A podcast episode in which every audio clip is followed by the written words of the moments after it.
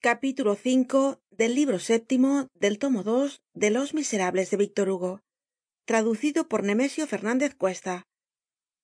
Capítulo v la oracion oran. A quién a dios.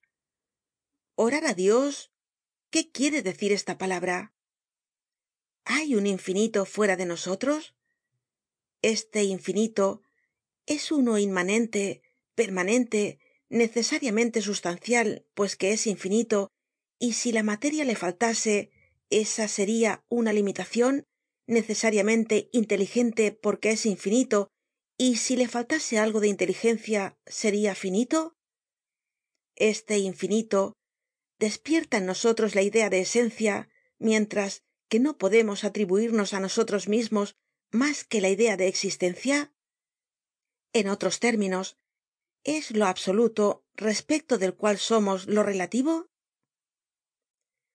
al mismo tiempo que hay un infinito fuera de nosotros no hay otro infinito dentro de nosotros estos dos infinitos asombroso plural no se superponen uno al otro el segundo infinito no es por decirlo asi subyacente al primero no es su espejo su reflejo su eco abismo concéntrico de otro abismo. Es inteligente tambien este segundo infinito. Piensa ama quiere. Si los dos infinitos son inteligentes cada uno de ellos tiene un principio polente en cada uno hay un yo asi en el infinito superior como en el inferior. El yo de este mundo es el alma el yo de arriba es dios pues bien orar es poner mentalmente el infinito de aquí abajo en contacto con el infinito de arriba. No quitemos nada al espíritu humano porque suprimir siempre es malo. Lo necesario es reformar y trasformar ciertas facultades del hombre se dirigen hácia lo desconocido. El pensamiento la meditacion la oracion lo desconocido es un océano. Y cuál es la brújula de este océano la conciencia el pensamiento la meditacion y la oracion son fulgores misteriosos. Respetémosles.